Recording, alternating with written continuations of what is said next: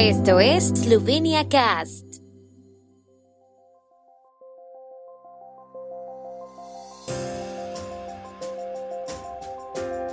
Noticias. 670 millones de euros en incentivos al desarrollo de la economía eslovena para este año. Eslovenia refinancia su deuda con tres emisiones de bonos adicionales. Parlamento esloveno a favor del trámite urgente de la enmienda a la ley de la radiotelevisión de Eslovenia. La economía eslovena dispone este año de 670.6 millones de euros en incentivos al desarrollo, casi 30 millones más de lo previsto a principios de año, según ha anunciado el Ministerio de Economía de Eslovenia. Se espera que en el segundo semestre se anuncien otras cinco medidas por un total de 109.4 millones de euros. La convocatoria pública de propuestas para el desarrollo sostenible de la oferta de alojamiento turístico de Eslovenia contará con 69 millones de euros, mientras que se prevén 12.8 millones para la introducción de la economía circular en las micro, pequeñas y medianas empresas.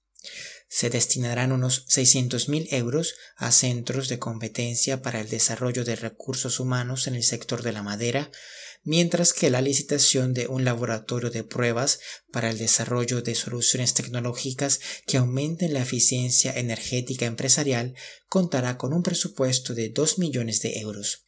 Las micro, pequeñas y medianas empresas también pueden contar con préstamos blandos para mitigar los efectos del COVID-19 que ascienden a 20 millones de euros. Eslovenia ha refinanciado anticipadamente sus obligaciones con vencimiento en marzo del próximo año mediante el aumento de la emisión de tres bonos por un total de algo menos de 405.5 millones de euros, según informó hoy el Ministerio de Finanzas. Es la continuación de la gestión activa de la deuda soberana del país en los últimos años que está mejorando la posición del país en el mercado. La operación se llevó a cabo el 5 de julio con la amortización anticipada de 350 millones de euros de importe nominal de bonos de nueva emisión. El ministerio dijo que, al refinanciar el pasivo de forma anticipada, Eslovenia redujo el riesgo de refinanciación y amplió el vencimiento de su cartera de deuda, mejoró la liquidez de los bonos y logró un valor actual neto positivo de la transacción a pesar de las condiciones de préstamo más débiles. En sesión extraordinaria celebrada hoy, la Asamblea Nacional ha decidido por 49 votos a favor y 24 en contra examinar el proyecto de enmienda a la ley de la radiotelevisión de Eslovenia a través de procedimiento urgente. La sesión extraordinaria fue solicitada por el partido de oposición SDS por estar en desacuerdo con la decisión de la presidenta del Parlamento, Urshka Klako Charsupanchich, de considerar la propuesta por el procedimiento de urgencia.